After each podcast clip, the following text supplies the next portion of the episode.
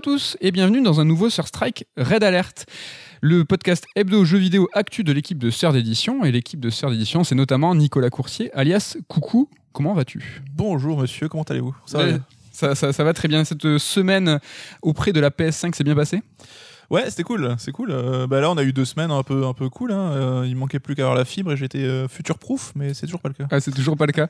on va y revenir. La semaine dernière, nous, nous avions parlé de Nintendo et de Assassin's Creed. trop rien à redire, sauf peut-être une petite chose. En fait, cette semaine, c'était full expérience PlayStation 5.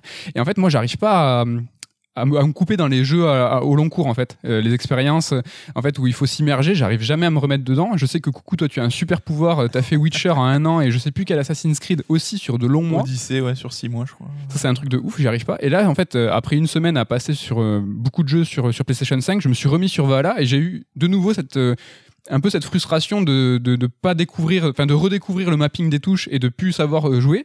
Et en fait, je me suis dit, c'est dommage qu'il n'y ait pas une petite option. Euh, vous avez fait une pause dans Valhalla, hop, tu te retrouves dans cette espèce de, de Nexus chelou, tu sais, dans les euh, temps de chargement sur Assassin's Creed, où en fait, tu as ton personnage qui est dans le vide un peu intersidéral de, de la numérisation de l'animus.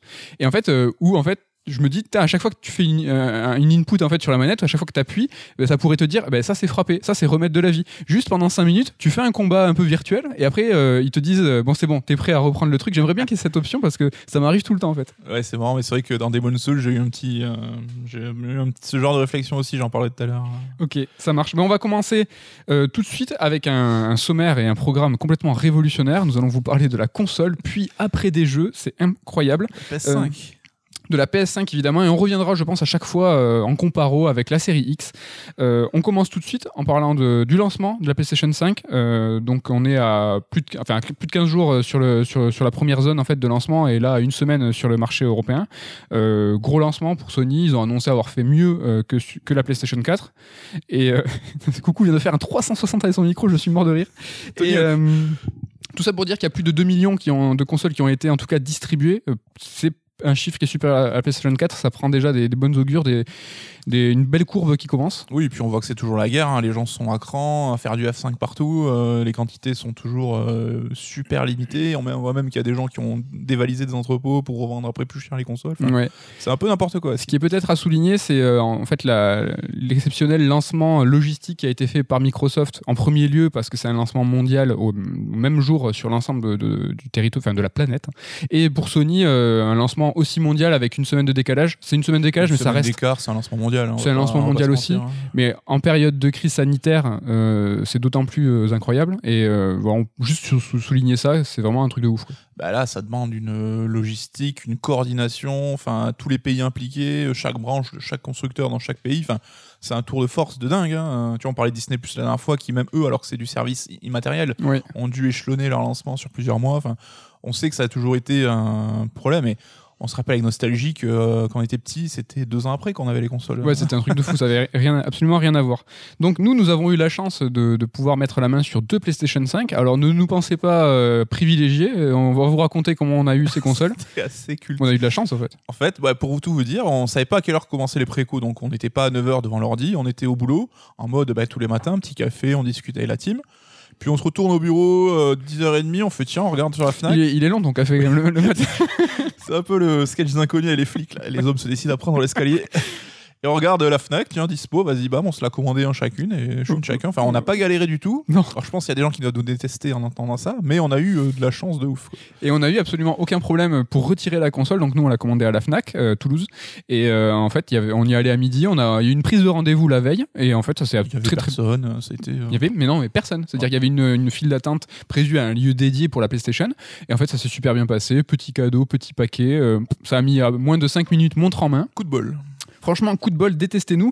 On est rentré chez nous, on a pu déballer la console. Et alors, au déballage, qu'est-ce que tu en as pensé de cette PlayStation? Alors, j'ai eu un double effet qui se coule. Euh, alors, pour le premier, j'avoue, sur la machine en elle-même, j'ai été un peu surpris parce qu'elle fait un peu plastoc, je trouve, en fait. Bah, là, ces deux, euh, ces deux plaques blanches hein, qu'on connaît bien, qui sont, euh, qui sont accrochées au cœur de la machine, biseautées, et qui donnent un côté un peu plastoc. Et... C'est carrément du plastoc en même temps. Un peu, ouais, ouais, carrément, quoi. Et je me suis dit, ouais, c'est chelou. Enfin, tu sais, t'achètes cette console, c'est un truc premium à 500 balles. Le côté pas stable, les vis mal vissées. Alors ouais, et parce qu'il y a aussi cette histoire de socle. hein. donc moi, je la mets à l'horizontale parce que j'ai pas la place de la mettre en verticale. Et du coup, le socle, en fait, tu le clipses. Alors, il se met sous la console et tu le clipses derrière à la plaque. En fait, il y a deux petits crochets. Et je trouve que même ça, pour le faire tenir bien et tout, j'ai un peu galéré. Et dès que je posais la console, elle était pas ultra stable et tout. Enfin, premier feeling euh, un peu frustré là-dessus. Enfin, bon, Ouais, c'est un détail à la con. hein, ouais, mais- ouais, non, mais c'est important quand même. Enfin, le socle, c'est pourtant bien fait. Quand tu le mets à l'horizontale, euh, pour te montrer la zone où il faut mettre les deux crochets, t'as des petits logos PlayStation qui sont indiqués. Ça a l'air plutôt sympa. Moi, Ouais. elle est euh, justement à, à la verticale. Euh, pour mettre le socle, t'as au sein du socle la vis, le petit cache en plastique pour masquer le trou et tout ça. ça c'est plutôt quali. En tout cas, quand c'est à la verticale, j'ai pas Ouais. eu de problème. Mais parce que je pense qu'ils favorisent la position verticale et c'est ce qu'ils ont pensé en premier. Et c'est vrai que ça a l'air beaucoup plus solide hein, parce qu'effectivement, tu le truc donc ça bougera pas. Mais c'est vrai qu'une console verticale, d'avoir un petit socle dessus, c'est une première. hein, c'est étrange. Ouais. La PlayStation 2 l'avait, c'était moche. Tu t'en souviens? Euh, oui, mais euh, là, c'était euh, plus esthétique parce Ouais, qu'elle ouais. avait une assise. Et c'était déjà, pour, hein. c'était pas pour l'horizontale. Ouais, ouais, ouais. Mais euh, donc l'effet qui se coule, le second c'était la manette que je trouve mortel. Alors on parlera du côté euh, retour haptique, manette adaptative juste après. Mais l'objet en lui-même, je trouve qu'elle est bien lourde comme il faut, elle tient bien dans la main. Ils ont vraiment repensé le, form factor parce que c'est vrai que le côté euh, double bicolore euh, blanc et noir, ça donne l'illusion qu'elle est plus fine et, et ça lui donne un aspect DualShock un peu. Mais si on, on fait abstraction, on voit qu'elle a une forme vraiment différente de ce qui se faisait avant. Je la trouve super confortable. Les boutons, ils sont juste rasibus. Enfin, moi, je sais que j'aime bien. La croix directionnelle elle est top. Les gâchettes, L1 L1, on a enfin des gros boutons de gâchettes. C'est pas Ouais. juste des petites gâchettes toutes fines.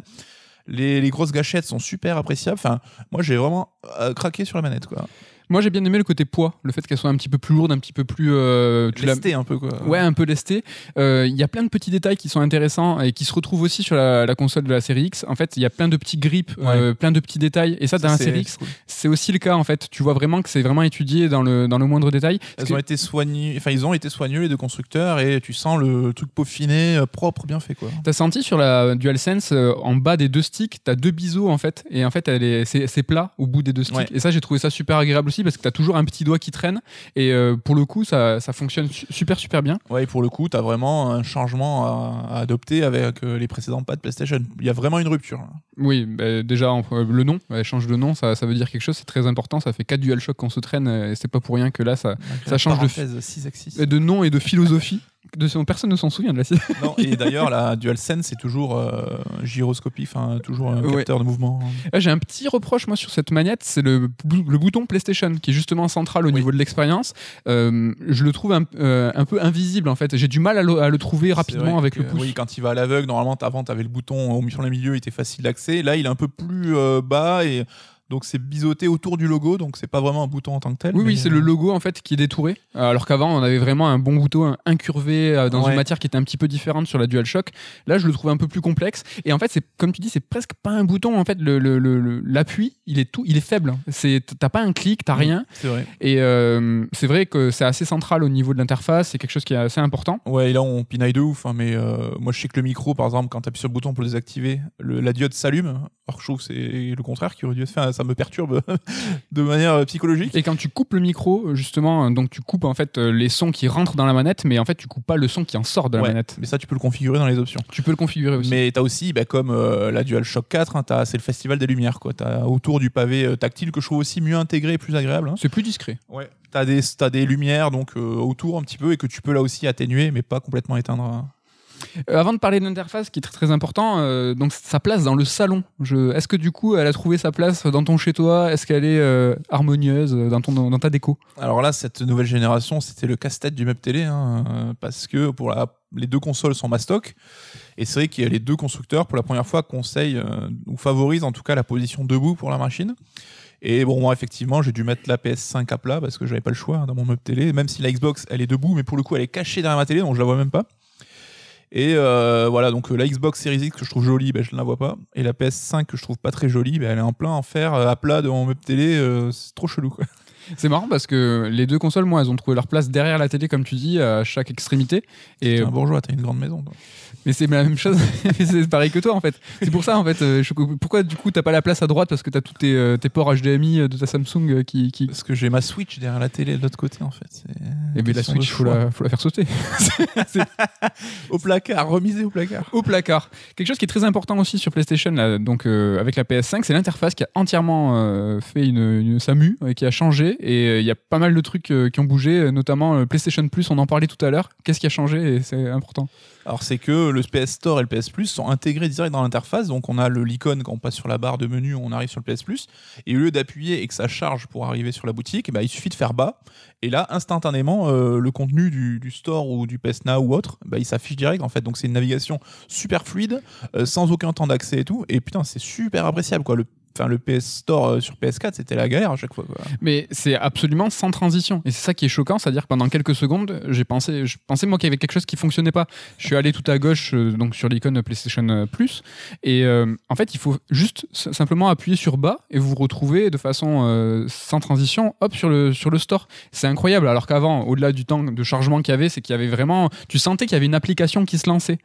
Sur Xbox Series X, c'est encore le cas. Il y a vraiment, quand tu lances le Game Pass, quand tu lances le store Microsoft, Mm. tu sens une application qui se, qui se lance derrière. Et là, c'est pas le cas. Et on a vraiment, euh, on- c'est quelque chose qui va revenir, euh, cette quality of life, cette expérience de jeu euh, seamless, comme on dit, c'est horrible de- d'anglicisme.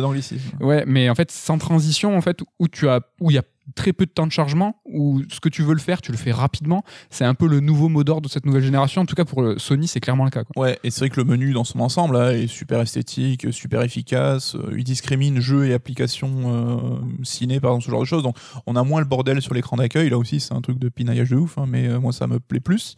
Il y a plus de thèmes, c'est dommage. ça. Alors pour le moment, il y a plus, arriver, y a hein, plus de thèmes. euh. Ouais, mais je vois pas en quoi, hormis le- la forme des icônes, en quoi il, il pourrait y avoir une- un intérêt quelconque à avoir un thème, parce qu'avant, tu avais vraiment une image dynamique ou pas Mhm. qui pouvait un petit peu. euh, Ouais, ils trouveront- Puis t'as le- l'image de fond, on pourra toujours te trouver. mais c'est ça en fait, euh, ils ont en termes d'UX et d'UI, de- d'expérience utilisateur, là vraiment à chaque fois qu'on est sur l'icône du jeu, vous avez une illustration qui est plein fer euh, sur, la, sur votre télé, en fait, qui vous immerge euh, Comment? Avec une musique qui se déclenche. avec aussi. une musique qui se déclenche, qui va vous immerger en quelques secondes dans l'univers du jeu que vous voulez lancer, euh, et, et avec des thèmes. De toute façon, ça, ça sera quand même prioritaire à, à mon sens.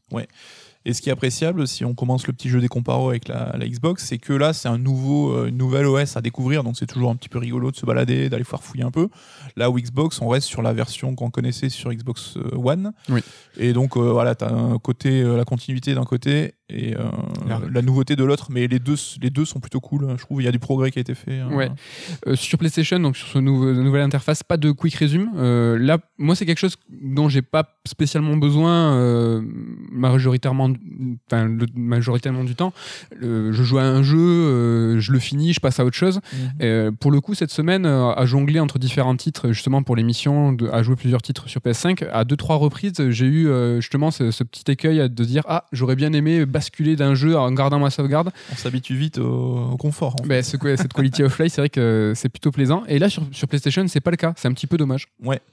Et euh, après, bon, les temps d'accès sont ultra courts, donc euh, charger un jeu du début, ça prend deux secondes. Et on est loin aussi des, des temps d'attente de la dernière fois. Sur, sur euh, Xbox, on parle de, de- de ce fameux quick resume. c'est chouette quand ça marche, parce que euh, pour nos essais à nous, euh, ça n'a pas été systématique en tout cas. C'est un peu aléatoire, ouais. C'est dur à saisir de la logique, hein, euh, alors que normalement c'est censé marcher même quand on débranche la console, qu'on coupe l'alimentation, qu'on fait un call de reboot, etc. Donc euh, ouais, à voir. C'est... Mais après, même les, ceux qui ont testé le truc, euh, apparemment il y a des mises à jour qui rentrent en jeu et qui ont peut-être un peu foutu le bordel. Après, il y a une innovation cool sur PS5 dont on parle pas trop. Je sais que moi, ça ne va pas trop me concerner, mais toi, je pense que vu ton profil de joueur, ça peut te plaire. C'est les cartes d'accès, en fait, où pour chaque jeu. Carte d'activité, non Carte d'activité, pardon. Mm. Quand tu appuies sur le bouton euh, PlayStation au sein d'un jeu, on va te mettre en, en gros plusieurs cases en fait qui t'indiquent bah, euh, une mission sur laquelle tu es en train de jouer, à quel pourcentage de complétion t'es, combien de temps tu as besoin pour la finir, et on va te suggérer d'autres types de missions annexes par exemple, ou euh, des missions pour aller chasser les trophées. Et en sélectionnant euh, celle de votre choix, vous arrivez directement dans la zone du jeu qui est concernée par cette chose-là.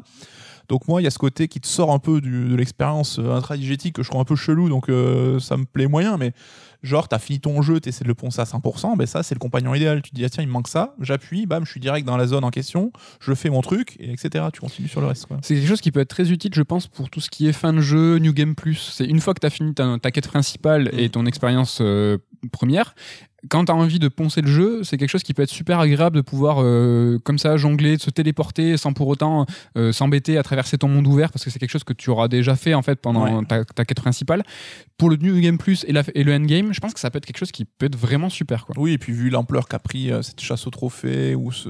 ils savent qu'il y a beaucoup de joueurs complétionnistes, donc Et ça revient aussi sur ce qu'on disait tout à l'heure, cette fameux, euh, ce fameux quality of life, cette expérience toujours euh, plus euh, instantanée. C'est vrai que tu l'as, tu l'as précisé, les cartes d'activité vous précisent dans quelle mission vous êtes et combien de temps il vous reste à, à avoir en fait à jouer pour terminer cette fameuse mission. Et, et tu peux même choisir ta prochaine mission en te disant, bah, ta prochaine mission de la quête principale, il te faut 15 minutes. Mm. Ben, toujours pareil, cette quality of life, c'est est-ce que combien de temps tu as devant toi dans ce monde où en fait tout, tout va vite. Oui. ben, si que 10 minutes et on t'indique 15 minutes, ben, ben, on va, tu vas peut-être penser, ben non, je vais pas le faire, je vais partir sur une quête euh, secondaire. C'est en fait, on te donne accès en fait à de l'information pour euh, optimiser ton temps. Alors, on peut Oui, trouver oui, ça oui. triste, mais euh, oui, mais c'est vrai que pour, tu vois, au-delà des mecs qui veulent les trophées et tout, pour, euh, je sais pas, des mecs un peu comme nous, un peu plus âgés, qui avont peut-être moins de temps à investir dans le truc, bah, tu peux optimiser ton temps de manière plus efficace. On a l'air de parler comme des robots en disant ça, mais on sait que ça peut être utile. Un robot. On a bien parlé de la manette et je pense qu'on va peut-être s'intéresser au jeu pour tout ce qui est justement haptique, sensation et quel jeu mieux que Astro's Playroom pour parler de, de- de tout- tous les bienfaits de cette DualSense. Jeu qui est gratuit dans, le, dans, le, dans la console. Et qu'on peut euh, supprimer, enfin qu'on peut désinstaller si on l'a Oui. fini, donc euh, c'est, c'est, on, peut jouer là-dessus, quoi, ça c'est cool. Donc, euh, parfait porte-étendard de Sony. Euh, Qu'est-ce que tu en as pensé de ce Astro's Playroom? Qu'est-ce que c'est déjà? Bah, Astro, déjà, c'est un coup de cœur perso, je dois dire, et j'ai l'impression que c'est un peu le constat général. hein. Donc, c'est un jeu de plateforme en fait qui est intégré dans la machine, qui joue à la fois le côté vrai jeu de plateforme et démo technique. Donc, c'est pas l'un plus que l'autre. En fait, ils ont réussi à équilibrer les deux aspects.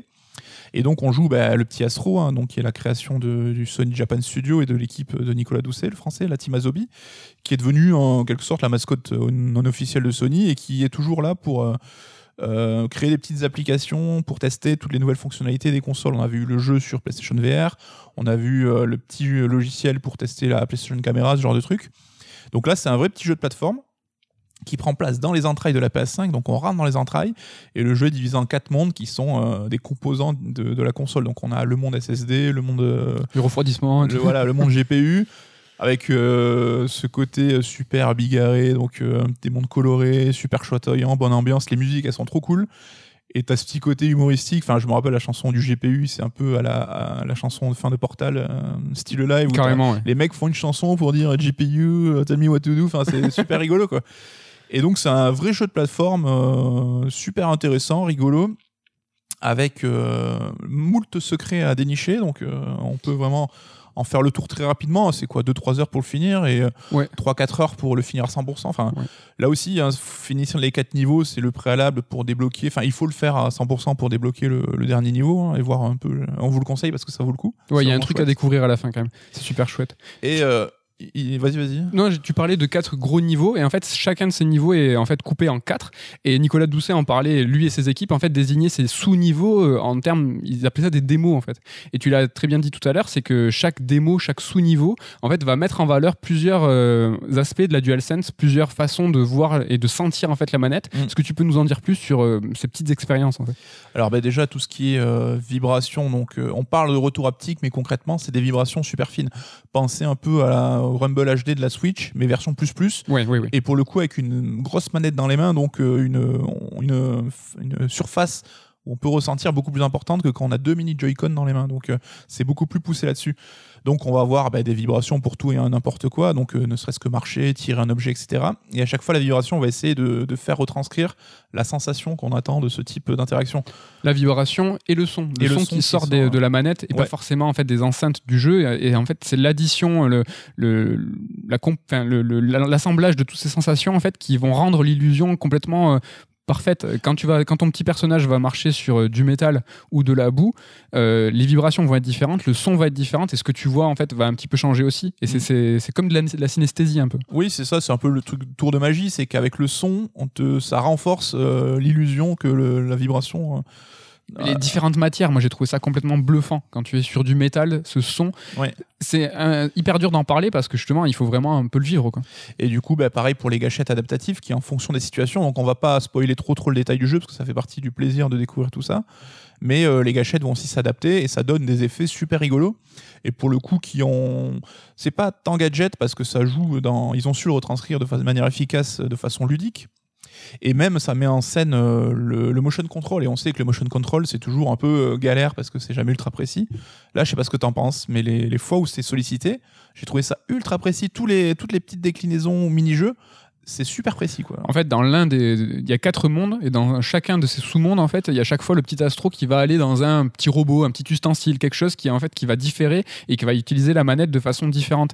Et euh, vraiment, à chaque fois, moi, j'ai trouvé ça super efficace, et à aucun moment, j'ai eu de difficulté où je me suis dit, ça Mm. fonctionne pas. C'est vrai que quand on a une technologie, en fait, qui va proposer quelque chose qui est différent, quelque chose qui est novateur, il suffit que l'expérience soit un petit peu altérée, ne serait-ce qu'une fois, pour que tu te dises, ah non, j'aime pas, je préférais mon- ma façon d'avoir la manette à l'ancienne, parce que c'était infaillible. Moi, pour le coup, j'ai eu de la chance où Ouais, c'est tu très très bien fait. jamais, t'as jamais un moment où tu dis ah merde, tu, ça te sort du jeu quoi. Et t'as ce challenge en fait, enfin les vibrations, enfin tout ce côté-là haptique et vibration. Pour moi, c'est pas un game changer dans le sens, c'est pas, ça change pas fondamentalement le futur du jeu vidéo, mais c'est quelque chose de très appréciable et qui du coup euh, tu en ressens le manque quand tu changes en fait quand tu passes à quelque chose où ça n'y est plus quoi c'est comme les retours sur le téléphone on en parlait c'est un gadget mais ça quand même ça joue son rôle donc euh, c'est une pierre de plus à l'édifice mais c'est pas ça qui va changer le truc Sur le téléphone, c'est même exactement ces, ces- ces vibrations haptiques qui vont simuler un, un bouton quand tu appuies sur l'écran. Euh, c'est vrai que si tu passes sur un téléphone qui n'a pas euh, justement ce, ce retour de sensation, ben, ça manque tout de suite. Et c'est le cas en fait. Mm. Euh, là, moi, je suis repassé justement sur Assassin's Creed. Pour le coup, euh, je trouvais que la série X, je pensais que j'allais repasser sur des vibrations en façon 64. Je me suis dit, je vais revenir en- dans le passé.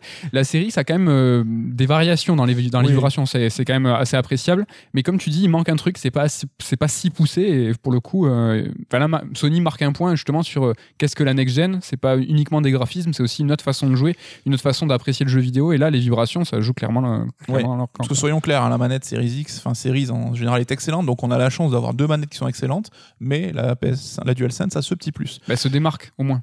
Et après, du coup, bah, outre ce côté euh, ludique, etc., t'as aussi tout ce côté euh, célébration dans Astro sur l'histoire de PlayStation, donc là je vais peut-être te laisser en parler un peu plus.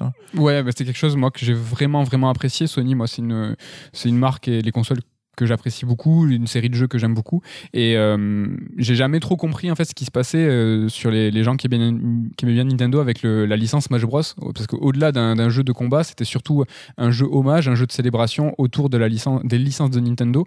Et en fait, euh, ce côté musée, ce côté collecte d'artefacts et qui vont se rappeler à votre bonne mémoire tout ça. Et là sur Astro, c'est la première fois que Sony parvient à faire ça au sein de sa propre histoire. Mm.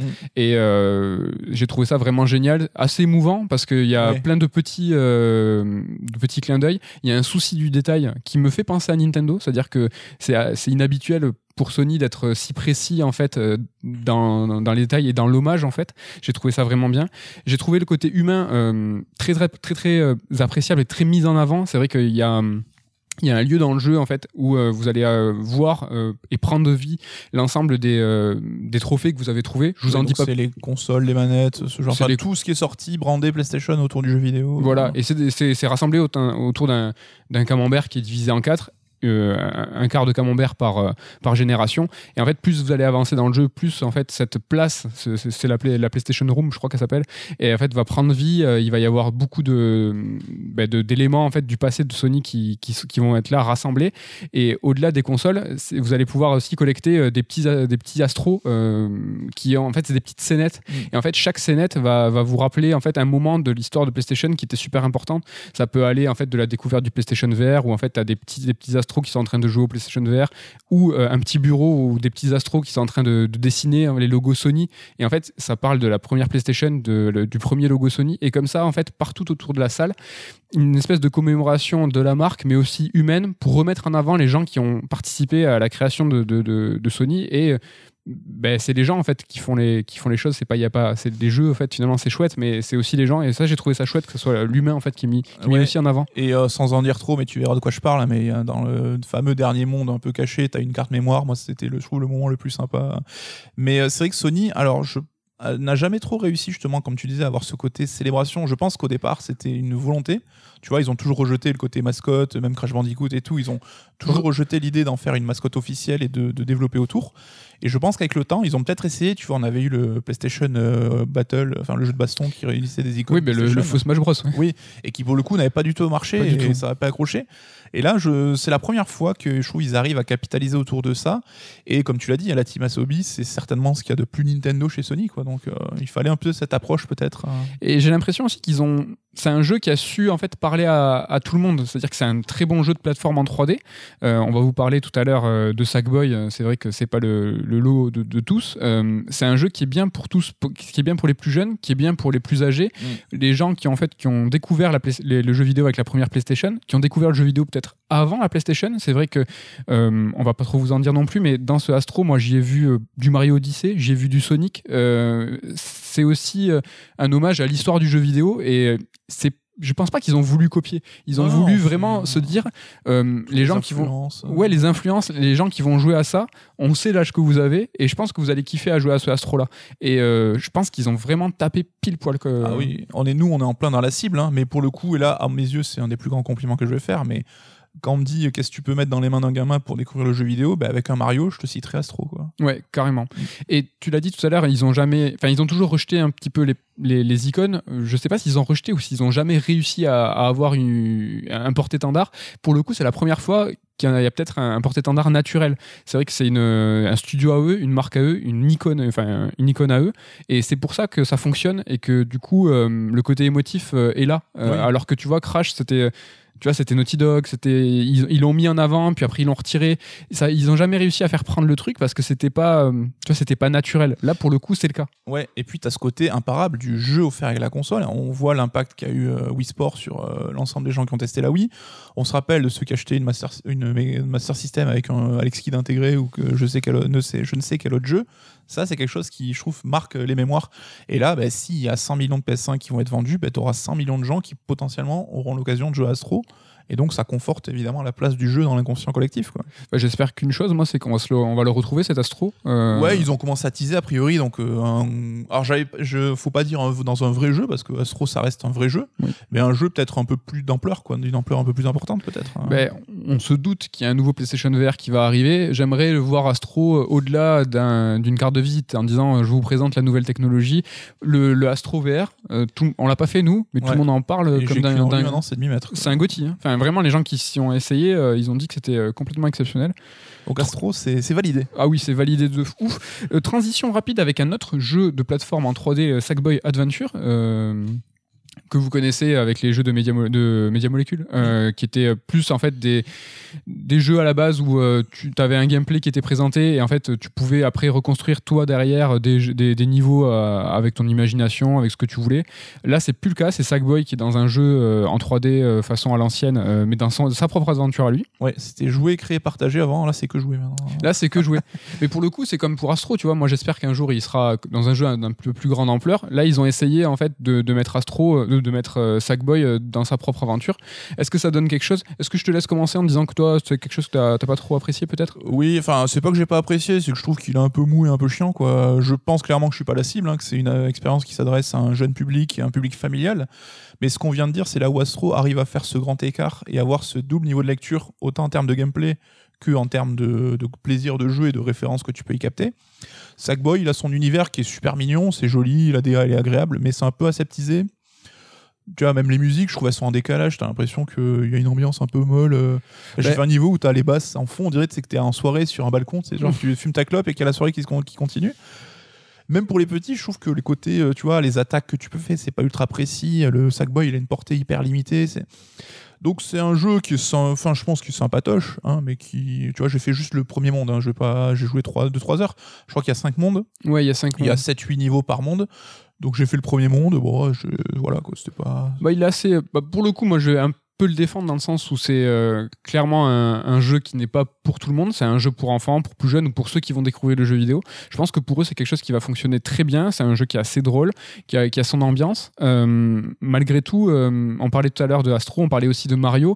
Ça, c'est des jeux entre guillemets qui sont exceptionnels et qui vont parler à tous les publics en même temps. Et Sackboy c'est pas le cas quoi. C'est que c'est uniquement un jeu pour enfants ou uniquement un jeu. C'est plus l'exception. Les autres, c'est les autres l'exception. Ben, les autres, c'est des exceptions. C'est qu'ils sont vraiment incroyables et c'est des jeux qui sont à mettre entre toutes les mains. Sackboy, ce n'est qu'un jeu pour les plus jeunes euh, ou, peu, ou pour ceux qui vont découvrir le jeu vidéo. Ça, c'est quelque chose qui peut être aussi super.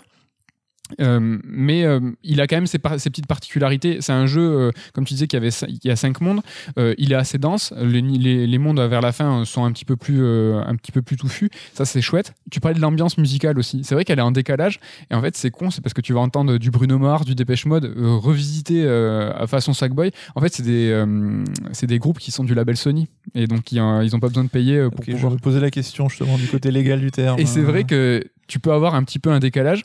Et euh, Sackboy, il n'arrive pas à être euh, ce que- ce qu'a été Mario. Par contre, il arrive à, à un petit peu être ce qu'est Kirby pour Nintendo. C'est-à-dire que C'est exactement ça. Même, mais même le côté Yoshi, les jeux Yoshi. euh, mais tu sais, le côté hein. do it yourself hein, que Kirby et Yoshi ont adopté avec Mm. le côté laine, le côté euh, petit bouton. Media Molecule l'avait déjà fait avec Sackboy. Mm. Là, le c'est assez singulier cet univers coloré avec plein de matières différentes qui un- qu'on peut expérimenter aussi avec la DualSense. Ça, c'est assez intéressant. C'est Mais plus léger que dans Astro, mais c'est plutôt. oui, c'est plus léger, mais c'est quand c'est quand même le cas. Donc euh, voilà, c'est euh, c'est juste, euh, il est ce qu'il est quoi. Il est un jeu pour les plus jeunes, comme Kirby, comme Yoshi, mais il est pas, c'est pas un grand jeu de plateforme 3D quoi. Ouais, et le seul souci qu'il a, tu vois, c'est que. Enfin, tu vois, j'ai fait que le premier monde, mais j'ai jamais vu une idée ou un, un truc de level design qui me fait dire, ouais, ça c'est cool, c'est un peu nouveau. Et il y a Astro à côté qui est gratos, donc euh, mille fois, j'envoie même les plus jeunes, je les envoie plus vers Astro que vers Sackboy, quoi. Oui, bien sûr. Après, Astro, il est quand même. euh, Sackboy, il est assez. il- franchement, il est assez long. Euh, T'as quand même pas mal de trucs à découvrir. Il est assez drôle. Franchement, il y a vraiment des situations qui sont assez rigolotes. euh, Je qui fais sont- la mousse, ça se voit pas. mais- Oui, mais moi, Après, j'ai voilà, découvert. que- Voilà, j'allais dire, t'as fait qu'un seul, qu'un seul monde. mon Oui, mais si sur le premier monde, il m'a pas donné envie de pousser plus loin, c'est qu'il a pas réussi son coup. quoi. Oui, mais après, il est pas, pour le coup, il est pas pour toi. Et ce qui est intéressant avec Sackboy, je trouve, c'est que c'est un jeu du line-up. Et qu'un line-up, c'est aussi intéressant quand il, est, euh, quand, il va, quand il est le plus large possible. Et que le prisme de joueurs pouvant s'intéresser à la console est le plus large possible. Euh, ben là, c'est le cas. Sackboy, c'est le jeu euh, qui est pour les plus jeunes et qui est disponible au launch. Évidemment, il y a Astro qui est à l'intérieur et qui est gratuit. C'est vrai que c'est cool d'avoir un line-up panaché, hein, d'avoir plusieurs genres de jeux, mais on sait que les premiers mois d'une console, c'est les early adopters qui, qui sont là au rendez-vous, c'est des mecs qui ont 30 balais ou plus, enfin qui ont un pouvoir d'achat Bah ouais, mais tu peux avoir 30 balais et un enfant et pouvoir jouer avec lui. C'est vrai. Et euh, le petit, euh, petit truc dommage aussi, c'est que t'as pas mal- donc le jeu il peut être joué entièrement à deux. Tu as des niveaux qui sont dédiés au jeu à deux. Manque de bol, c'est si vous branchez votre manette PS4, euh, elle va la reconnaître, tout marche, mais tu pourras pas jouer à deux. Ouais, la manette PS4 ne marche qu'avec les jeux PS4 sur PS5. Et c'est vrai que as des, du coup, tu as des niveaux que tu ne peux pas arpenter si tu joues solo. Je trouve ça un peu dommage tu vois, de ne pas avoir fait. Tu vois, là, Mario Bros. Land, je sais plus comment il s'appelle, où tu peux jouer à 4, Oui. tous les niveaux, drop in, drop out. Oui. Ça, c'est un peu dommage. Carrément. Donc euh, sympa, mais pas pour tout le monde. Un jeu qui n'est pas pour tout le monde non plus. Et ceux qui sont justement les tryharders qui disent que Sackboy c'est pas pour eux parce que c'est pas c'est pas assez dur, eh ben, on va peut-être les renvoyer vers euh, Demon Souls. Donc euh, ce remake remaster fait par, par, Bluepoint. On n'y a pas joué beaucoup parce que ne vous inquiétez pas, on va on va y revenir sûrement dans un Sur Strike classique avec le reste de l'équipe où justement on va s'intéresser à ce qu'est un remake, un remaster et surtout l'approche de la direction artistique. C'est-à-dire que là sur sur ce jeu-là, en fait, euh, l'aspect visuel a été re- revu, l'aspect euh, musique et orchestration a été revu. Néanmoins, c'est le même jeu euh, au niveau gameplay. Pour nous euh, et pour le- l'expérience de jeu qu'on en a eu pour cette émission, quelques heures, on va dire, c'est au moins une expérience visuelle radicalement différente. Ouais, alors moi je l'ai juste lancé effectivement parce que j'avais cette curiosité de voir un petit peu à quoi ça donnait parce que alors je suis un néophyte des Souls, hein, le seul que j'ai fait c'est Sekiro et euh, là je attends d'avoir euh, justement fini Assassin pour pouvoir m'y mettre à 100% et Demon Souls d'être vraiment focus 100% dessus parce que c'est pas un jeu que tu peux faire en complément avec euh, un œil à moitié fermé quoi. Et rien que là, bah, le premier boss du jeu, je essayé de me soigner comme dans Assassin donc j'ai dit laisse tomber, c'est pas la peine. prends- Ouais, T'as pris un one shot, non? Mais c'est vrai qu'effectivement, c'était juste j'ai joué de 15 minutes pour voir cette claque graphique et il est magnifique quoi. Bah, C'est là, euh, la claque next-gen, la claque graphique, elle est sur ce jeu Ouais. et euh, elle est efficiente, efficace, elle est là, on l'a pris plein fer. Quoi. Et euh, alors bon, en termes de modélisation et compagnie, enfin, j'y connais pas grand-chose, mais c'est pas la claque en termes de modélisation. On arrivait à des niveaux sur PS4 qui étaient ouf. C'est, je trouve, là, l'ajout de tous les effets pour te donner une ambiance, la lumière, la flamme qui brûle, le brouillard, c'est presque tu ressens euh, les conditions météo. Enfin, c'est c'est vraiment une question d'ambiance. Le euh. niveau de détail, c'est vrai que je sais pas si tu t'es penché par exemple sur un angle de mur, il va y avoir quelques toiles d'araignée, de la salissure, de la crasse, un début de flaque et euh, des braises en fait qui scintillent. Et ça, tu te dis là, je suis en train de regarder l'angle d'un mur. Et en fait, l'ensemble de Demon Souls est comme ça avec ce niveau de détail, cette, ce- cette per- perfection, cette maestria au niveau de la, de la modélisation. Comme tu disais, peut-être pas. euh, stricto sensu euh, la façon dont c'est modélisé mais l'harmonie en fait qu'il y a euh, dans cette direction artistique pour le coup euh, là ça fonctionne. Ouais, et il me tarde qu'une chose, c'est de m'y mettre. Là, je vois que tout le monde est à fond dessus et tout. Alors moi, je vais prendre deux mois pour le faire. Je vais mourir 70 fois, enfin 70 000 fois. je vais le faire en 40 heures, là où tout le monde l'aura fait en 15 heures. Mais je serai au rendez-vous. euh, je vais quand même tenter. Bah, tu vois, moi, je l'ai lancé pour prendre la claque graphique en me disant, bon, c'est quand la next-gen? Et j'ai fait, ok, j'ai compris, c'est maintenant. Et euh, Demon's Souls, c'est un jeu que je connais bien parce que j'ai commencé la série avec ce jeu et euh, j'ai eu. euh, Enfin, j'ai passé vraiment de longues heures. Je pense qu'on est en centaines parce que c'est le Oui, premier l'as fait Souls. plusieurs fois. Ah ouais, c'est le premier Souls, donc celui-là je le connais par cœur. Et pour le coup, c'est exactement le même. Et je l'ai lancé juste pour voir euh, les graphismes. Et j'ai fini, euh, j'ai joué 4 heures d'affilée. euh, J'ai réussi à te happer malgré ah tout. ouais, non, euh. mais j'ai été dégoûté d'arrêter. c'est vraiment un truc de ouf. Et ça m'a fait réfléchir, en fait, à tous ces termes qu'on utilise, tu vois, remake, remaster, euh, ces jeux, en fait, qui sont au niveau du gameplay complètement pareil, au niveau, du- graphisme euh, plus beau, mais là, il y a même des libertés qui ont été prises au niveau de la direction artistique. Et en fait, j'ai trouvé ça tellement beau. Et Demon Souls, qui est finalement un pivot de ce qui est euh, le game design aujourd'hui, les Souls, en fait, ont tellement influé sur les dix années passées que je me suis dit un, un mot en R tu vois c'est forcément tu vois est-ce que c'est pas une restauration tu vois un peu comme une œuvre d'art euh, un truc qui était d'antan qu'on va restaurer qu'on va rendre plus beau mais qu'on doit pas toucher tu vois le tableau euh, initial il faut pas il faut pas le, le détériorer Ouais. et bon pas ça marche pas parce que là du coup ils ont quand même un peu repeint dessus c'est pas exactement la même chose mais euh, j'ai trouvé ça rigolo de réfléchir tu vois à des termes euh, qui fonctionnent et, et- et C'est vrai que ça devient dur, oui, d'avoir le bon terme pour ça, tu vois. Il y a des jeux qui sont, là, c'est juste la partie technique, qui sont retapés. Resident 2, ça reprenait le socle, mais en ajustant quand même des choses sur le point de vue gameplay et tout. Donc, euh, c'est vrai qu'il y a au- autant de réalité que de jeux quelque part sur toutes ces histoires de remake, remaster. hein. Et si la rumeur se confirme que Bluepoint est sur un Metal Gear solide, mais je pense qu'on n'est pas prêt, quoi. Ouais, mais euh, là sur Metal Gear, euh, ça va nous toucher euh, nous très forcément. Là, si, on, garde le même gameplay, déjà, est-ce que c'est possible de garder le même gameplay sur Metal Gear Solid Non. 1 Euh, Est-ce que euh, ils vont pouvoir le faire sans Kojima Là, pareil, ils n'ont pas osé toucher sans Miyazaki. Ils ont, ils ont touché à la direction artistique. S'ils nous mettent un, je sais pas, un Solid Snake avec une tête de requin, enfin ça, tu vois, ça va faire bizarre aussi, quoi. Ouais, mais bon, euh, je pense qu'on peut leur faire confiance et croiser les doigts parce qu'ils font vraiment du bon taf quand même. hein. Ouais, on en parlera, comme je disais tout à l'heure, dans un strike, mais par exemple, Damien, il est pas super content, je pense, de la direction artistique et musicale qui a été adoptée par Bluepoint. Il vous en parlera, mais c'est vrai qu'on s'est tapé quelques barres hein, quand on le voyait mater les vidéos. euh. Ouais, c'est clair. Et toujours dans l'horreur ou dans les trucs chelous, en tout cas, sans transition, on va vous parler rapidement de Bugsnax. Alors, Bugsnax, c'est chelou. Pourquoi on a joué à ça? Pourquoi tu as joué à ça? Ouais, alors j'ai joué pareil quelques heures juste pour vous dire en fait qu'il est dispo en PlayStation Plus et c'est une pierre de plus à mettre à au petit édifice du line-up en fait. Euh, on parlait tout à l'heure de Sackboy qui est là pour les plus jeunes dans le jeu de plateforme. Euh, on a Demon Souls qui est pour les euh, tu vois les, les anciens pour le patrimoine. On voit en fait que Sony a un petit peu aligné euh, un launch qui est assez convaincant, ou en tout cas beaucoup plus que Microsoft qui n'a tout simplement pas de launch, dans le sens où il, ben, Halo n'est pas là, donc ils ont que des jeux cross-gen, et ça c'est vraiment très dommage.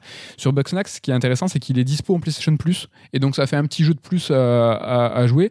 Je l'ai essayé parce que voilà, c'est le studio qui a, qui a développé Octodad, qui s'est lancé là dans une expérience en vue à la première personne, où en fait tu joues un journaliste qui va explorer une île où euh, il y a des espèces euh, mi-snack, euh, mi-insectes. Snake. et donc des bug snacks.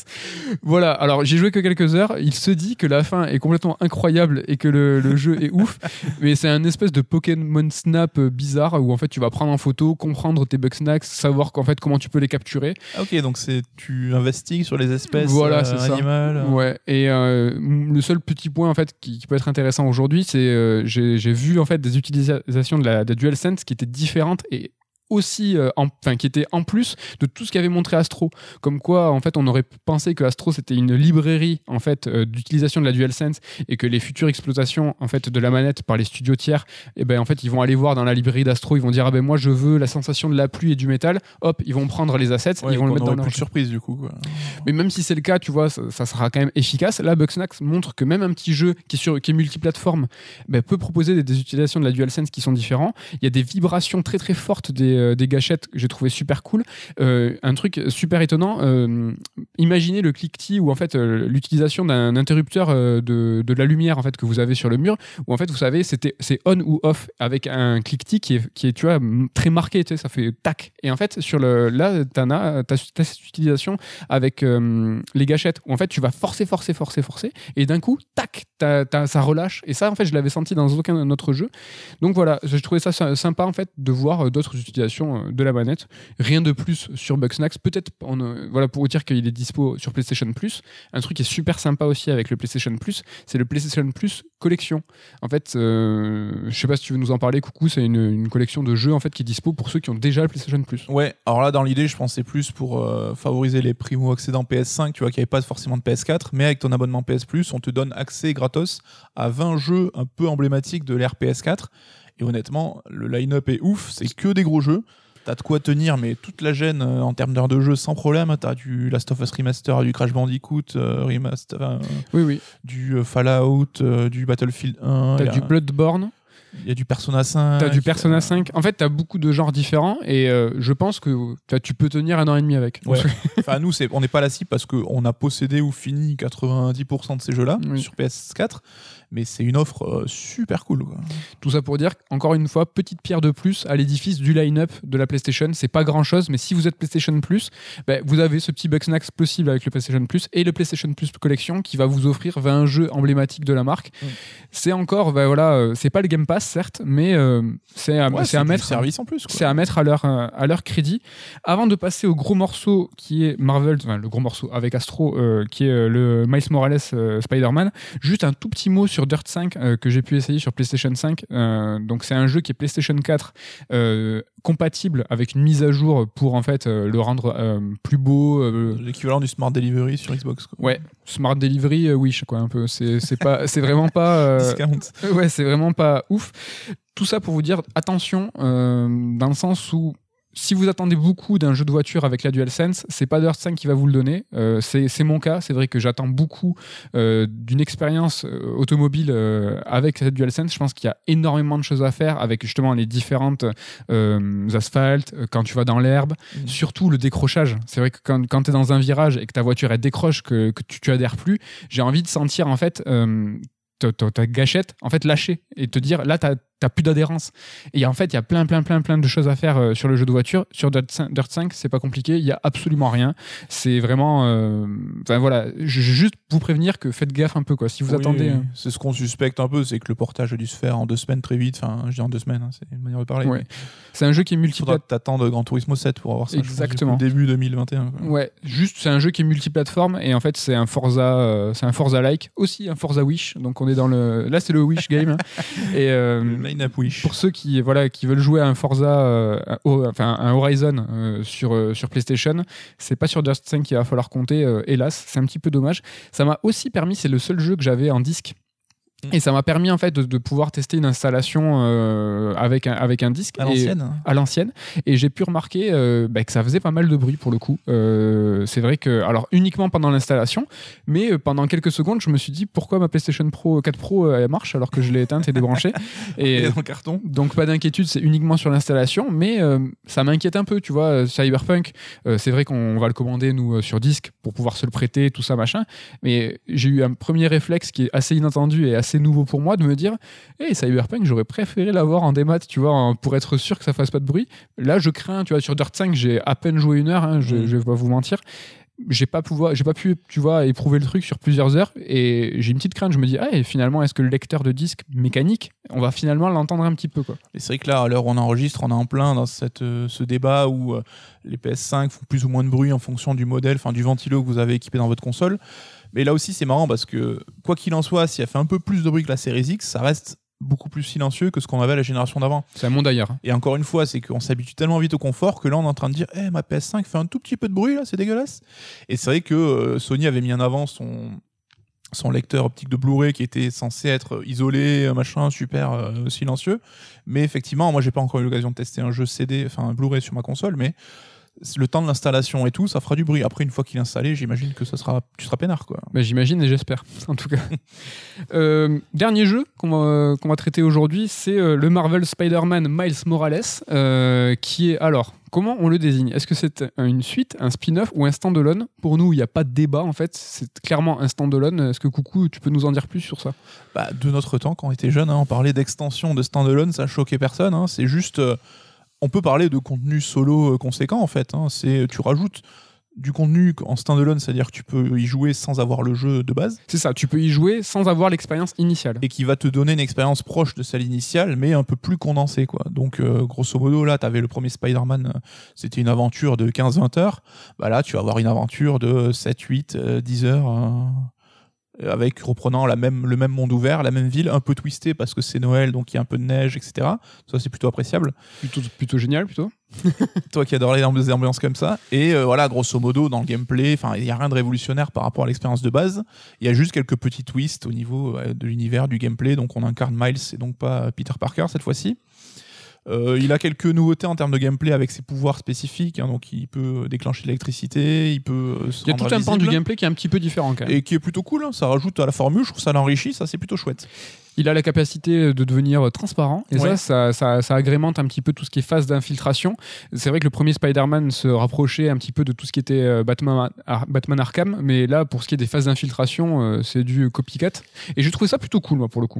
C'est agréable. Alors, euh, sur le point de phase d'infiltration, ça les rend presque trop facile, je trouve, mais bon, on peut monter la difficulté. Mais j'aurais un peu le même avis que j'avais sur le Spider-Man de base. hein. C'est un jeu très agréable, c'est du pur blockbuster d'action, et honnêtement, ça fait du bien. hein. Tu vois, comme euh, j'adore les films Marvel Studios, hein, on se mate pas Citizen Kane tous les soirs non plus. Et euh, c'est un jeu qui est ultra appréciable, ultra fun. Mais voilà, qui a un poil répétitif, même s'il est pas très long, qui apporte pas des, des choses euh, novatrices incroyables. Euh, que, Le côté bah, un petit peu mécanique, toi, qui te dérangeait au niveau des quêtes annexes et qui, pour le coup, sur ce standalone-là, Miles Morales, euh, est un peu mieux intégré. C'est vrai qu'il y a un petit peu plus de logique dans l'intégration des quêtes annexes. Mm. Et c'est comme on parlait de Valhalla, Valhalla la semaine dernière, c'est un peu épuré. On enlève des icônes, on enlève quelques fonctionnalités, ce qui est paradoxal parce que normalement on veut toujours plus dans les jeux vidéo. Là, c'est un peu plus écrémé, euh, un peu plus. euh, C'est surtout mieux intégré. C'est plus digeste. Tu vois vraiment à quel point finalement Valhalla est un succès dans la façon dont nous, les quêtes annexes nous sont présentées. Et comme on disait la semaine dernière, ce n'est que de l'apparat, c'est la Mm. façon dont on nous le présente qui change parce que dans le fond c'est exactement la même chose. Oui. Et euh, moi j'ai eu un petit peu cette sensation désagréable d'être euh, sans cesse sollicité, tu vois. C'est que tu te balades dans la ville en tant que Spider-Man et en fait euh, on te dit toujours eh, t'as ça à faire, t'as ça à Oui, faire. ah, et là il y a un cambriolage là, ah machin, machin. Alors, je me suis posé la question est-ce que c'est une retranscription d'un quotidien d'un super-héros Finalement, oui, c'est ça. Oui. Mais euh, pour le coup, j'ai trouvé ça assez, euh, assez étouffant. Et euh, je me suis rappelé l'expérience que j'avais eue il y a quelques jours sur, sur Valhalla. Et je me suis dit oh, finalement, c'est ça que je veux, quelque chose de, de, de plus, de mieux intégré. mais c'était tout le débat qu'on avait sur les anciens mondes ouverts versus les nouveaux, c'est que les développeurs étaient tellement en flip qu'ils voulaient euh, toujours solliciter ton attention toutes les deux secondes. Et Breath of the Wild, entre autres, a euh, montré qu'on pouvait faire confiance aux joueurs en lui accordant des plages de, silence, des plages où il se passait pas grand-chose. Et voilà, et c'est ce que fait Valhalla, c'est ce que fait Miles Morales. Enfin, j'ai relancé euh, deux heures le premier Spider-Man, donc version PS5.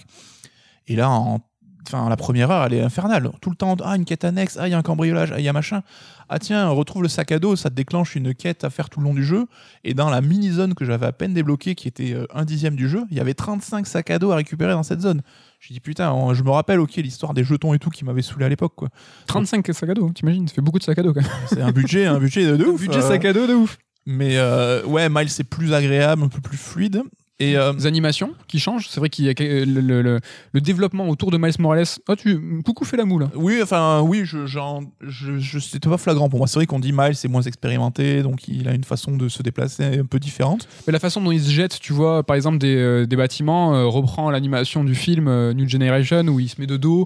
Euh, T'as plein de trucs comme ça qui sont assez calqués. Ouais, ça change ouais, un petit peu. C'est pas. C'est pas le même asset que, enfin le, même modèle euh, et les mêmes animations que le Spider-Man initial. Après, donc c'est un jeu qui est sympa à faire, mais allez-y en connaissance de cause, hein, donc c'est pas un grand jeu non plus. Mais si vous n'avez touché à aucun des deux, je vous conseille quand même plutôt le premier épisode qui était plus long, plus riche, euh, avec beaucoup plus de mythologie Spider-Man, hein, plus d'ennemis, plus de boss. euh, Il y avait aussi ces phases là qui ont disparu, ces phases un peu au civil où on incarnait Peter ou Mary Jane, ou, qui n'étaient pas ultra excitantes, hein, on va se le cacher, donc ça n'existe plus. Mais euh, Ça dure deux secondes. T'en as une ou deux. oui. je pense, je conseillerais quand même plutôt le premier épisode euh, malgré tout, même si le second affine quand même la formule. euh. Dans le premier Red Alert, tu nous parlais, coucou, tu sais, de ces jeux vidéo d'aujourd'hui euh, qui en fait qui font écho aux jeux d'hier, tu vois. Que les nouveaux jeux qui sortent aujourd'hui, sont aussi des jeux rétro. En fait, c'est c'est- en fait cette temporalité en fait qui est un petit peu euh, qui est un peu brouillée. Fut une époque où en fait quand les jeux sortaient, ils essayaient toujours euh, d'aller de l'avant, de proposer des nouveaux gameplays, d'être toujours dans l'innovation. Aujourd'hui, avec l'ensemble des services qui nous sont proposés, que ce soit le Game Pass, que ce soit euh, la possibilité ou non des rétrocompatibilités des consoles, on a toujours un regard un peu qui est porté vers l'arrière. Et en fait, Spider-Man, je trouve qu'il est très très représentatif de ce que tu nous disais justement là. C'est que c'est un jeu d'aujourd'hui, qui sort aujourd'hui, mais qui fait écho à un gameplay d'hier. Et pour autant, ça peut vraiment déplaire à des personnes et ça peut super, ça peut vraiment plaire à d'autres. C'est pas, hum, ils n'avaient pas pour ambition et pour volonté de révolutionner le monde ouvert et de révolutionner le gameplay, euh, euh, tu vois, de quête annexe, euh, tout ça. Et ça, il faut être super conscient que quand vous allez jouer à ce Spider-Man, que ce soit le standalone ou le premier, vous allez vous plonger en fait dans un monde ouvert d'il y a 10 ans, euh, Un peu rétro. un peu rétro. Et ça peut être vraiment agréable. C'est un Oui, jeu oui, d'aujourd'hui où en fait, c'est une claque graphique, euh, c'est clairement. Mais pour autant, la façon dont en fait euh, tu vas consommer ton Spider-Man, ben, c'est quelque chose qui est très rétro et tu vas avoir un- un- une sensation en fait de rétro gaming alors que tu joues à un jeu nouveau. Et ça, je trouve que c'est très représentatif. Mais c'est vrai, et nous, même, on le voit dans nos bouquins et dans le choix des sujets qu'on traite, hein, mais avec Internet et euh, la mondialisation globale, on se rend compte qu'il y a des niches qui se sont constituées. Enfin, tu vois, des mecs qui avaient des centres d'intérêt peu communs dans leur entourage, ben, du coup, niveau mondial, ben, ils se rendent compte qu'ils sont nombreux, même si ça reste une niche. Et du coup, bah, tu peux avoir tous ces sujets-là qui, qui fonctionnent là où ça marchait pas avant. Tu. Enfin, nous, on a des bouquins sur Persona ou quoi, où tu vois, c'est pas Call of Duty. En France, il y a peut-être euh, 5000 mecs qui sont fans de Persona, mais ça devient une niche qui, pour nous, est euh, intéressante et qui vont répondre à notre appel. Et là, par les jeux vidéo, c'est pareil. Quoi. Tu peux avoir euh, la niche des mecs qui cherchent la nouveauté, la niche des mecs qui sont un peu nostalgiques dans un certain monde ouvert, un peu mécanique, euh, à objectif, euh, etc. Quoi. Donc, euh, Clairement. Ouais, moi, c'est mon cas et je vis ma meilleure vie aujourd'hui de voir ces remakes, tu sais, de, de l'ère PlayStation revenir avec un gameplay d'antan, mais avec, tu vois, un emballage d'aujourd'hui. oui, oui, il y a quand même une patine moderne. hein. Et donc cette patine, alors petite déception d'abord, c'est que c'est un jeu PlayStation 5, mais pas exclusif PlayStation 5. C'est quelque chose qu'on a appris euh, au dernier moment, et ça c'est pas cool. Un peu sale. C'était pas pas sympa. Donc c'est aussi un jeu PlayStation Kart. PlayStation Kart. C'est- quand qu'ils font ça, PlayStation Kart Pour concurrencer Mario Kart. Euh, PlayStation 4. Euh, et c'est quoi les apports de cette PlayStation 5 Est-ce que c'est mieux d'y jouer sur PlayStation 5 Je pense que oui. Alors, euh, niveau graphique, effectivement, tu as un peu plus de peaufiné, un peu de ray tracing, etc. Oh, t'es dur quand même. J'ai pas vu tourner sur PS4, donc j'avoue, je peux pas faire le Ah, distinguo. euh, Oui, mais d'accord, pour le comparo, mais par exemple, quand tu vois euh, Assassin's Creed Valhalla, quand, joué, quand on y a joué sur série X, il y a, il y a des beaux panoramas, il y a des belles textures, il y a des, lumières qui sont chouettes, mais il n'y a pas de ray tracing, ce genre de truc. J'ai pas pris ma claque. C'est vrai que sur Spider-Man, vraiment, quand tu zoomes sur, euh, sur le, certaines lumières, euh, ça reflète beaucoup. Sur le costume de Spider-Man, vraiment, il y a des textures. Je me disais, ça, c'est next-gen. Ça, Mm. je peux pas le voir sur PlayStation 4. Je- L'apport de la, de la PS5, je trouve qu'il est quand même euh, assez remarquable. Oui, le jeu est joli, il n'y a pas de souci. hein. Et parle-moi du truc, d'un truc qu'on a fait au dernier moment, euh, mettre le jeu en 60 FPS. Oui, alors euh, voilà, les consoleux qui découvrent euh, ce que c'est le 30 FPS versus 60 FPS. Salut, hein, c'est nous. que les joueurs PC évidemment euh, nous en parlent depuis des années et des années. Alors faut savoir qu'on n'est pas des ayatollahs du, du framerate, hein, nous et enfin des jeux à 30 FPS c'est pas non plus une tare et euh, enfin tu vois Last of Us 2 personne va dire oh là là il est pas beau ou il est pas fluide donc il y a pas de souci.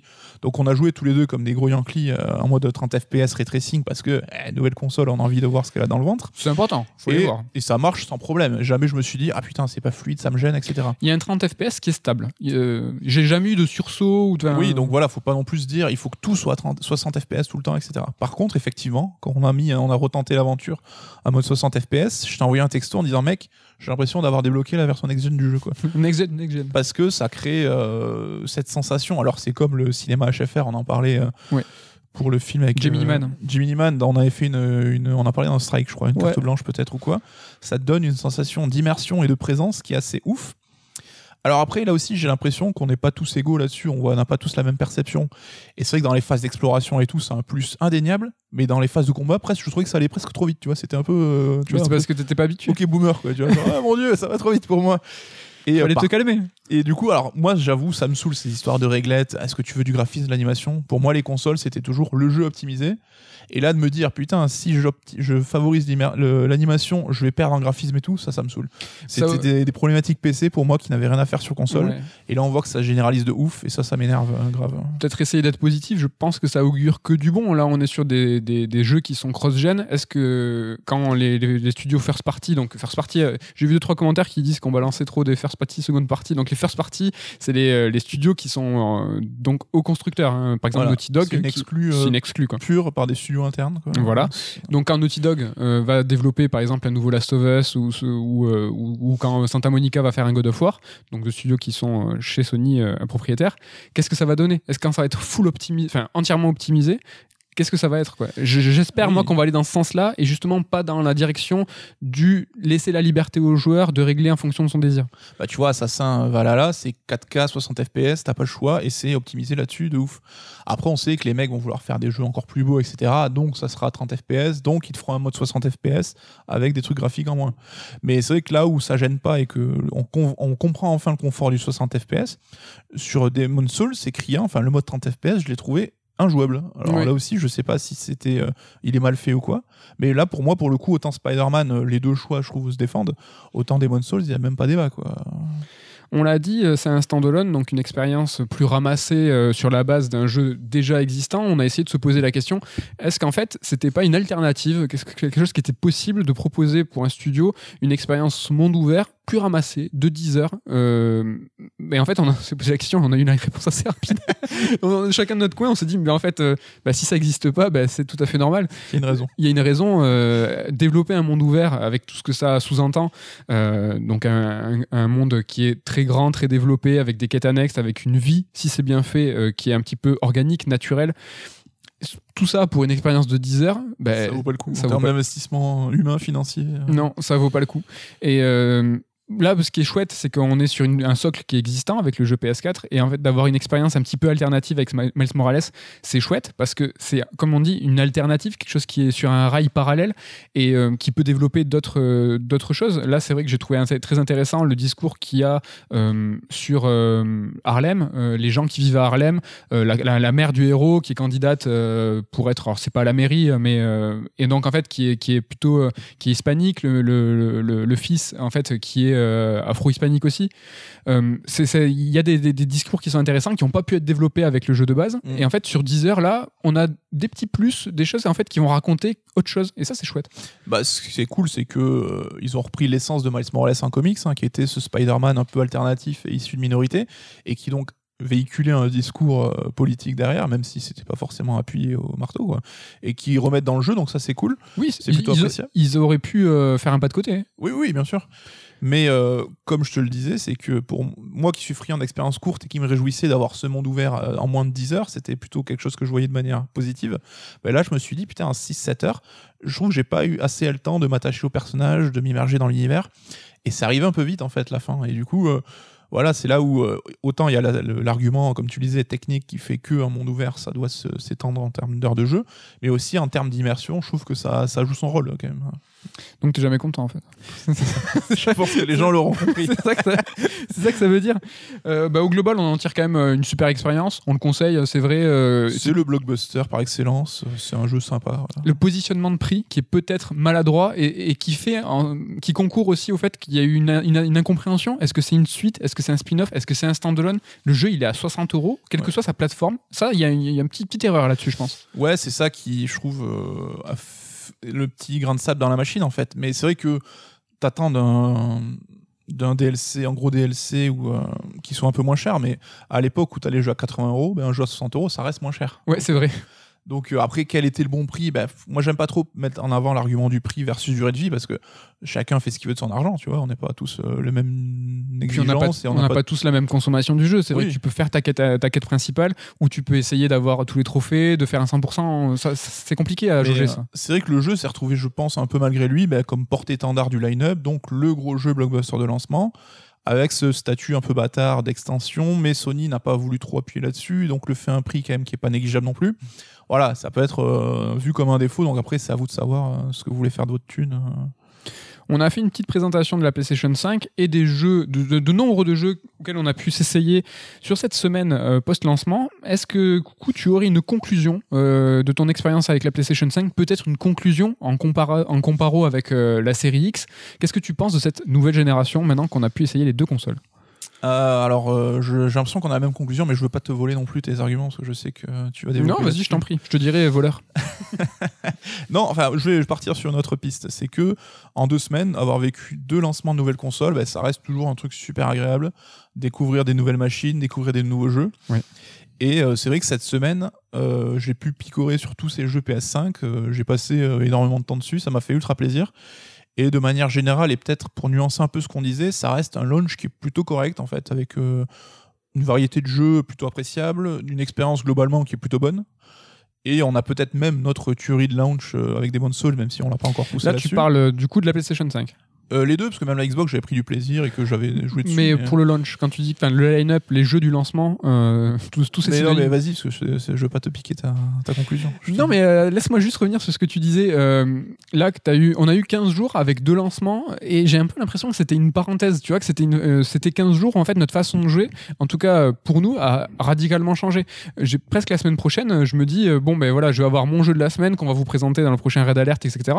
On va, revenir, on va revenir dans une routine de jeu plus habituel. Là, c'était une espèce de bulle où en fait on était là à picorer des jeux à gauche, à droite, une nouvelle console, puis une autre nouvelle console. Tu vois, cette espèce d'effervescence. Euh, bon, c'était Noël avant l'heure, même si euh, le Covid nous l'a un peu gâché, mais. Euh, bah, les launchs, c'est toujours là où tu es un peu plus curieux que d'habitude. Hein. À tenter, tu vois, sur Xbox, tu tentes de rejouer des vieux jeux, voir s'ils sont plus beaux sur, avec la nouvelle génération. On s'est pris pour des testeurs de l'extrême. sur PS5, tu vas vouloir tester des jeux pour voir ce que ça fait en termes de DualSense et tout. Enfin, tu vois, les launchs, on est toujours un peu moins exigeants. Hein. On a tous fait Rise. Enfin, on n'a pas tous fait Rise. Rise, on en parle on a joué à Rise sur Xbox One.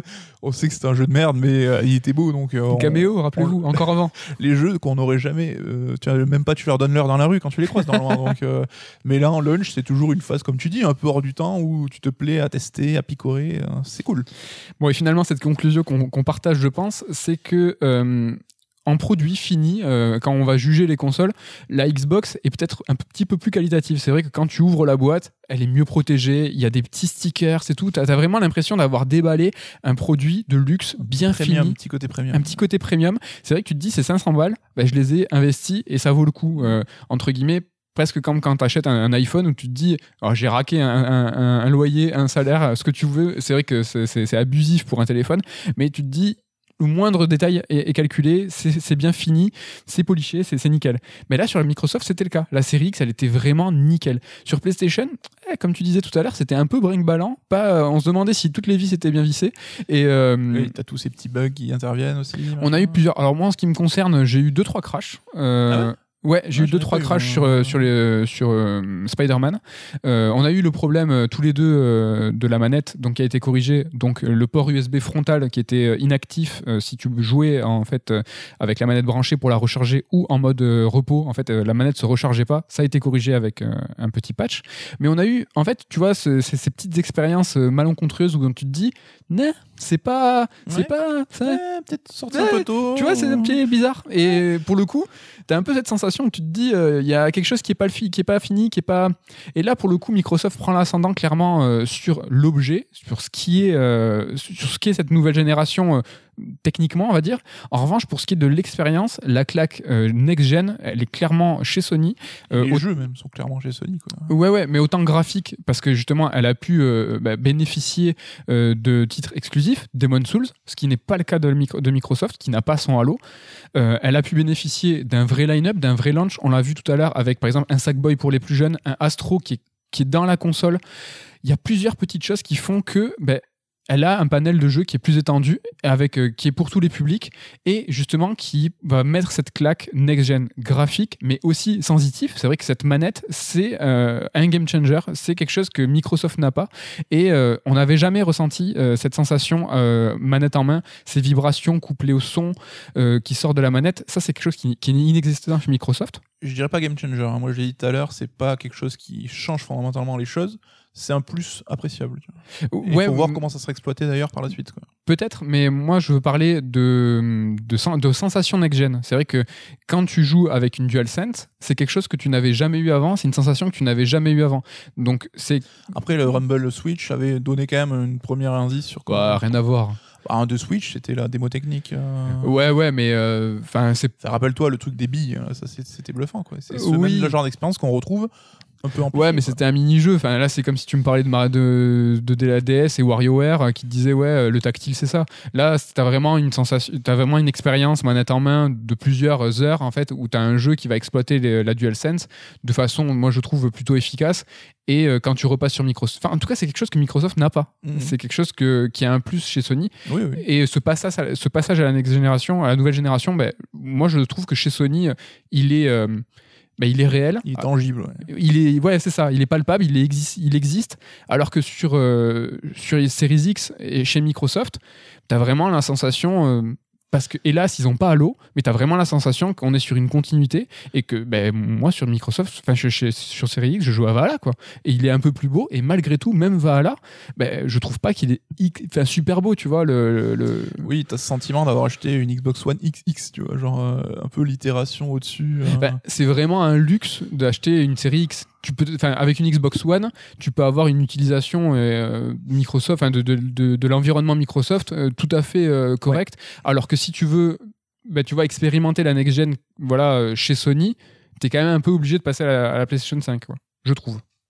Oui, je suis assez d'accord. Et à voir, mais c'est vrai que j'ai l'impression que la, la next-gen chez Microsoft va mettre quelques mois à démarrer quand même, parce que les gros jeux Halo, ben, ça sera pas début d'année, a priori, vu ce qu'on voit.